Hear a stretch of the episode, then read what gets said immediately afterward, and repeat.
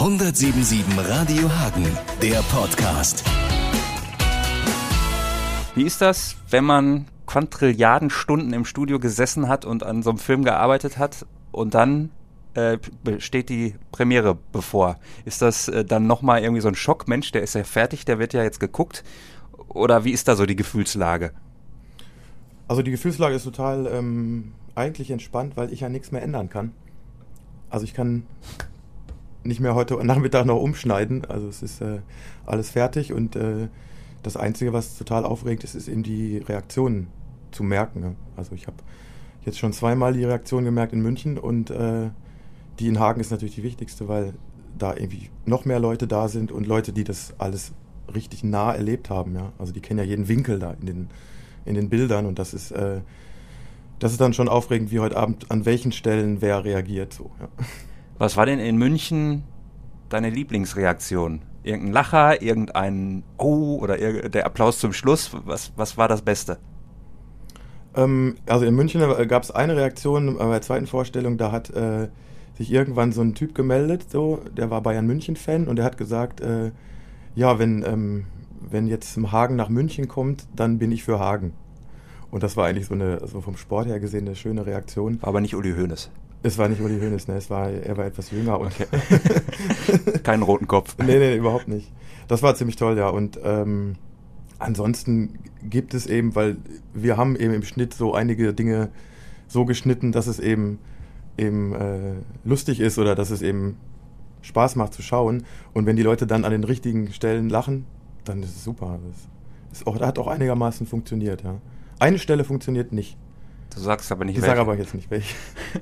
ähm, das wäre gerade auch meine Frage gewesen. Doof ist natürlich, weil du gerade sagtest, es ist beruhigend, ich kann ja eh nichts mehr ändern. Aber doof wäre natürlich jetzt, wenn du genau wüsstest, der ganze Film funktioniert nicht oder es gibt so vier, fünf Stellen, die funktionieren nicht und dann musst du die immer wieder bei den Premieren sehen. Ähm, hätte dann vielleicht, da wird es auf dich zurückfallen, aber ist nicht so. Nee, das ist auch, äh, das ist ja nicht so, dass wir den Film beim Filmfest zum ersten Mal gesehen haben, sondern wir haben, ich glaube, sechsmal ähm, vorher den Rohschnitt und auch die Feinschnittversion getestet. Also wir haben immer Leute eingeladen, die noch nichts kannten, gepaart mit Leuten, die was kannten und dann immer so gesessen hinter denen und geguckt, wann die wo reagieren. Also Leute, die kein Basketball kennen, Leute, die Basketball kennen.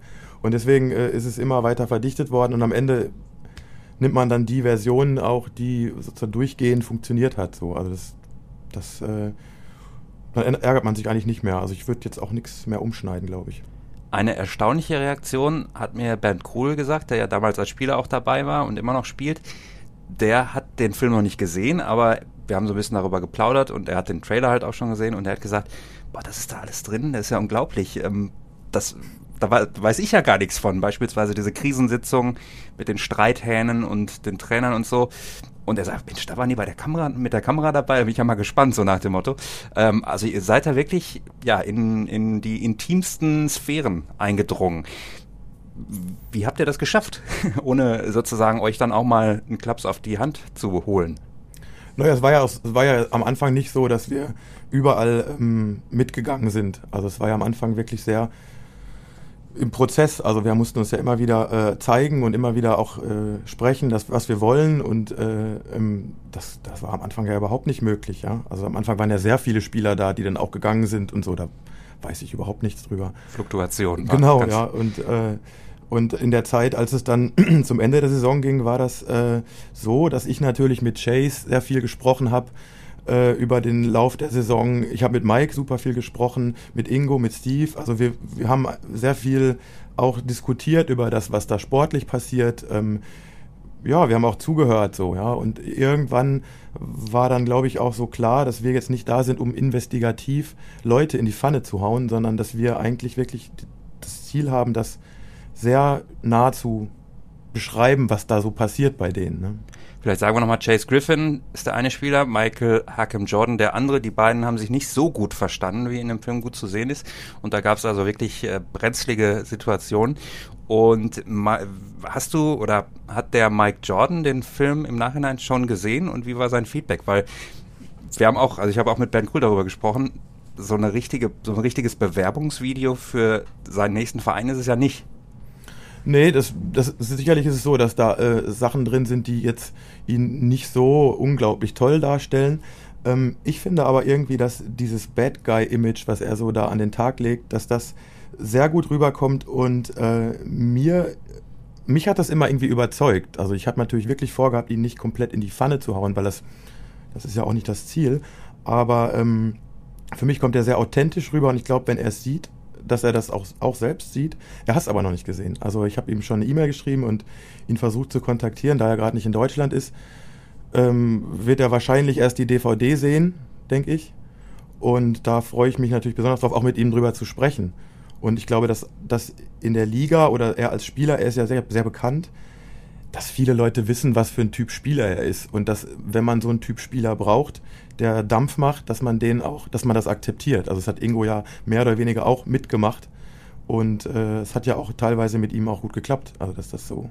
Man sieht in dem Film auch, dass er er ist dafür geholt worden im Grunde, um so ein bisschen, naja, äh, für Furore im Team auch zu sorgen, hat ja auch geklappt. Sportlich hat es auch geklappt, wenn man in Düsseldorf sieht, was er da alles getroffen hat, äh, ist ja auch gut zu sehen, wie er sich dann freut mit dem Scheibenwischer. Also er ist, glaube ich, einfach so ein Verrückter, der vielleicht als Teamkollege manchmal etwas unangenehm auch sein kann. Ähm, was war das Verrückteste, was ihr an Dreharbeiten gemacht habt? Ich weiß, ihr habt irgendwann, ich glaube, einen Sonnenaufgang, da habt ihr, glaube ich, Nächte verbracht. Ich weiß gar nicht, wo genau. Also das stellt oder das sieht man im Film im Grunde gar nicht direkt, was da für ein für zeitlicher Aufwand auch hintersteckt. Also verrückte Drehs gibt es eine Menge. Ähm, ich überlege gerade, was der. Ja, es gab einen Tag, der war extrem absurd und das war der Tag, an dem Teddy Marks äh, einen Gabelstapler ausgetauscht hat. Also er hatte einen Gabelstapler, musste irgendwelche Rohre verlegen, da passten die Rohre aber, glaube ich, nicht drauf, deshalb musste er einen anderen Gabelstapler holen. Und der Kameramann und ich standen die ganze Zeit daneben, wussten überhaupt nicht, was hier passiert. Und wir sind einfach wirklich einen ganzen Vormittag hinter zwei Gabelstaplern und Teddy hergerannt und am Ende des Tages äh, meinte der Tobias, der Kameramann zu mir, Jens, das müssen wir mal aufhören, das bringt überhaupt nichts, was wir hier machen. Und eigentlich war es sehr absurd, aber ähm, ja, mit, mit Teddy haben wir sehr viele lustige Aktionen gehabt. Eine fällt mir noch ein, und zwar äh, gab es das Problem, dass die Mülltüten in der Halle nicht in diese großen Tonnen passten.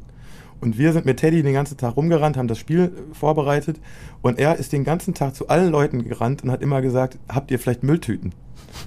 Und in dem Moment, wo dann jemand kam und ihn fragte, Teddy, hast du Mülltüten, ist die Kamera ausgegangen. Unglaublich.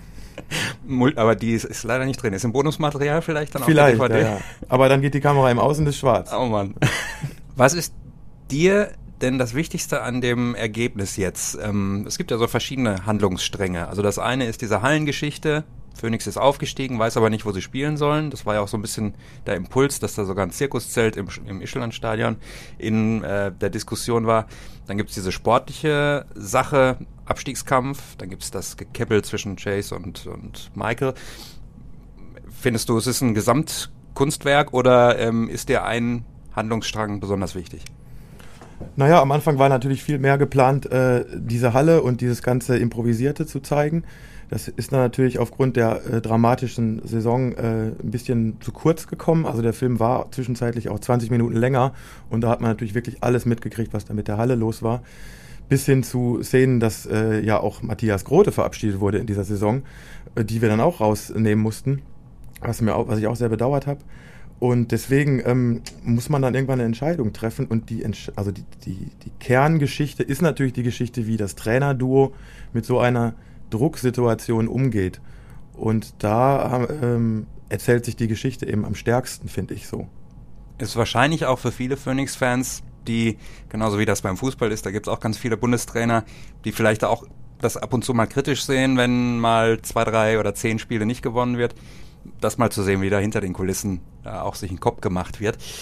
Da könnte ich mir aber jetzt vorstellen, die DVD ist, glaube ich, schon in Arbeit, dass gerade diese Sache mit Matthias oder so, also ich könnte mir vorstellen, der Film ist dann fast so lang wie vielleicht die Bonussektion oder wie viel Platz ist auf so einer DVD?